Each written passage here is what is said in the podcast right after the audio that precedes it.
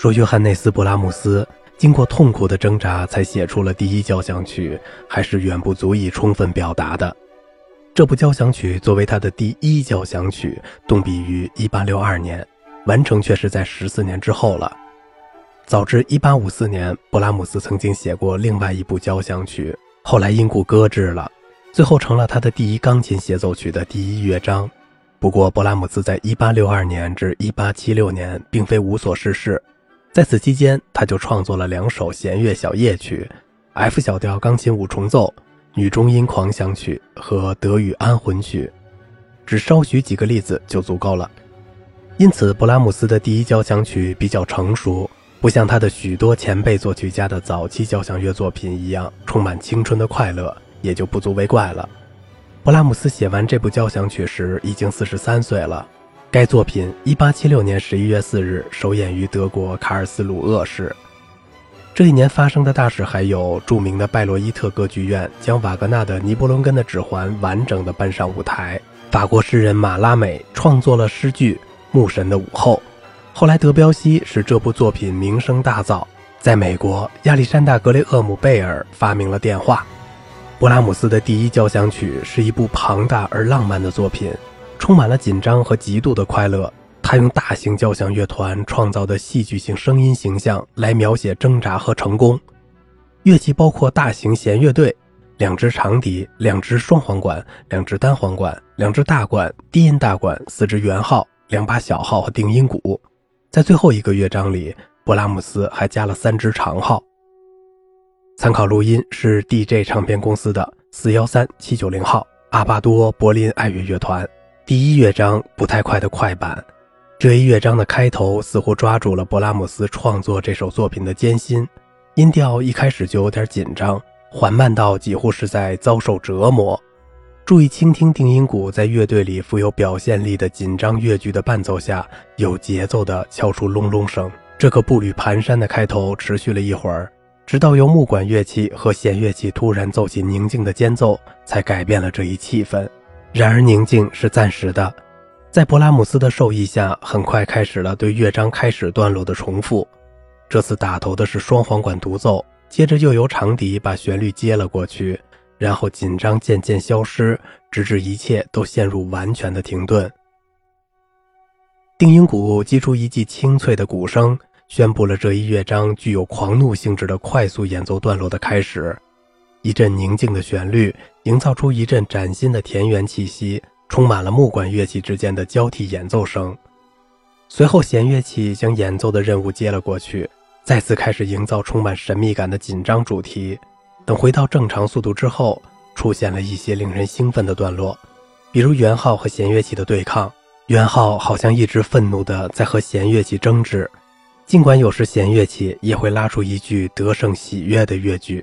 神秘主题在先前由低音提琴和低音大管代言的低沉声音引领下又回来了。另一段精疲力尽的宁静因此宣告终结，其他乐器也加入，丰富了音色的层次，声音越来越响。由圆号、小号和定音鼓吹出四个重复音符，终于爆发出一阵响亮合奏。接着，我们又回到另一段愤怒的段落，基本上重复演奏先前听到的内容，并像前面一样。最终也筋疲力尽地恢复到宁静状态之中，然后神秘感再次出现，重新开始积聚能量。特别注意倾听元号吹出的一些漂亮的经过句。第一乐章的终曲从一系列断断续续的段落开始，接着转成速度逐渐放慢的持续乐句。在这一乐章的最后，注意听定音鼓在持续乐句的背景下再次安静地击出重复的音符。这一搭配组合同样令人想起乐章的开头。在他们的演奏下，第一乐章静静地结束了。第二乐章不太快的行板。欣赏第二乐章最好的方式是先闭上眼睛，让浪漫的音乐缓缓滑入你的心田。充满田园式色彩的浪漫段落，由弦乐器打头，引出一段漂亮的双簧管独奏，第一小提琴奏出一段富有表现力的响亮主题。接着又分别被低音提琴和圆号以及大管奏出的平稳拍子压抑了下去。这是一系列进取和退却中的第一次，就像大海受潮汐涨落的影响而波涛起伏一样。每一次都离海岸更远了一步。音量在充满激情的积累下，终于达到了高潮。痛苦的潜流更加提升了这一情感爆发的强度。随后，定音鼓击出一阵鼓声，在消除了紧张感的同时，缓解了焦灼的情绪。弦乐器在管乐器的伴奏下，引出一段好听的拨奏乐句，开始了又一次音量的增强。首席小提琴手开始演奏小提琴独奏，把这一乐章中明显的浪漫色彩置于一件乐器的掌握之下。接着又是同样的一段法国号独奏。管乐器在整个这一乐章中都扮演着重要角色。小提琴独奏拉出最后一句上升的乐句，本乐章安静的结束了。第三乐章优美的不太快的小快板，快活优美的第三乐章开头由单簧管和圆号演奏，大提琴则领头弹出一系列拨奏，接着小提琴接过旋律，单簧管在大提琴奏出的一个拍子的基础上又吹出一个加速的拍子。随着单簧管和双簧管先后吹出一段新旋律，音调开始变得神秘起来。弦乐器则在一边奏着飘忽不定的拍子，第一小提琴和中提琴奏出像小溪一样流淌的拍子，单簧管的演奏则恢复到先前的旋律。等这一段平息下来，长笛、双簧管和大管相继吹出一声三音符的召唤，两短一长。这个单纯的开头发展成一次兴奋而又嘈杂的爆发，三音符的乐句则不断重复，最终显示出一次退却和另外一次气氛的变化。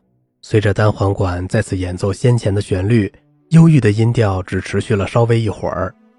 这一乐章的最后段落是另外一系列短暂的音量积累和衰退，曲中以一种放松的姿态重新演奏三音符的召唤，气氛极其宁静。第四乐章更缓慢的柔板，活泼的不太快的快板。这一乐章尽管是一个整体，却因为速度的明显变化而分成不同的段落。开头缓慢而充满沉思气质，第一个音符由低音声部奏出，接着立刻被高音声部打断。第一乐章的受难性质再次展现，在接下去的一个不同寻常的片段里，弦乐器弹出各种各样的拨奏曲。加深了神秘感，并制造出巨大的戏剧张力。小提琴再次上阵后，奏出一系列快速的经过句，给人以涨潮落潮的印象。定音鼓击出一阵清脆的隆隆声，进入了一个更缓慢的段落。圆号对着弦乐器流畅的演奏，开始豪华的独奏。接着长笛接过旋律，并把它交给大管、低音大管和长号奏出的赞美诗。这一丰富的乐音尽管不是很响，却具有掷地有声的力量。另一次圆号独奏开始了音量的积聚，接着是瞬间的停顿，进入了不太快的快板段落。音调庄严而又优雅，紧张和挣扎感消失了，取而代之的是由弦乐器和圆号演奏的这一作品里迄今为止最奋发向上的旋律。最终，管乐器在长笛的带领下接过了旋律。定音鼓则在一边击出清脆的拨奏曲和有控制的隆隆声，接着似乎是再也无法抑制音量的积聚，突然出现了一阵爆发，进入了一个活泼的段落，偶尔也夹带着先前的一丝紧张感。一阵双簧管独奏让我们再次体验到了一些神秘感，断断续续地开始经历一系列的挣扎。随着小提琴勇气勃勃地重新开始演奏宏大的旋律。秩序似乎得到了恢复，但这只是暂时现象。之后，在一段不完整的段落里，挣扎和神秘与试图重建弹簧旋律的努力交替对峙，最终发展成为一个相互交战的类似副歌的段落，直至到达一种愤怒的解脱和迅速的解决。然后，圆号和弦乐器带头营造出一种宁静的气氛，神秘感再次出现。由一系列音量增强再次制造的紧张气氛。更是加深了这一神秘感。突然，演奏的速度加快了，开始奔跑起来。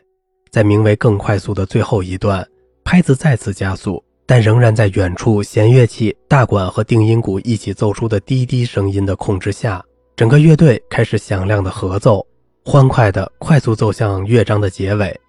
高音声部有些纯粹是兴奋造成的紧张感，整部交响曲达到了生气勃勃的尾声。罗兰·克洛夫，纽约爱乐乐团首席定音鼓手说：“这部交响曲开头的定音鼓声，经常被人认为是人的心脏的象征，但我却认为它象征的不是人的心脏，而是宇宙的心脏。勃拉姆斯很晚才开始写交响曲，很有可能他这么做的时候，已经在思考属于他自己的宇宙。可供选择的录音版本是阿巴多柏林爱乐乐团。这张唱片在任何方面的水平都是一流的，演奏忠实于乐谱，演奏很出色，声音显得生气勃勃。伯母维也纳爱乐乐团，尽管伯母的版本更土更慢，但是他对这部作品的热爱使得这张唱片更具有原味且仍有欣赏的价值。维也纳爱乐乐团的演奏也很出色。托斯卡尼尼指挥的全国广播公司交响乐团，这是一次典型的托斯卡尼尼风格的演出，充满紧迫感和戏剧性。尽管这张唱片录制于1951年，声音仍然不失清晰响亮。从历史研究的角度来看，是很有意思的。如果你欣赏这首曲子，最先值得听的是勃拉姆斯创作的其他三首交响曲，同样别忘了欣赏他的海顿主题变奏曲。两首钢琴协奏曲和小提琴协奏曲，这些作品无一不是展示出勃拉姆斯对于浪漫主义时期乐队的高超掌握。如果想深入研究，可以尝试欣赏令人生畏的德语安魂曲。好啦，今天的节目就到这里了，感谢您的耐心陪伴。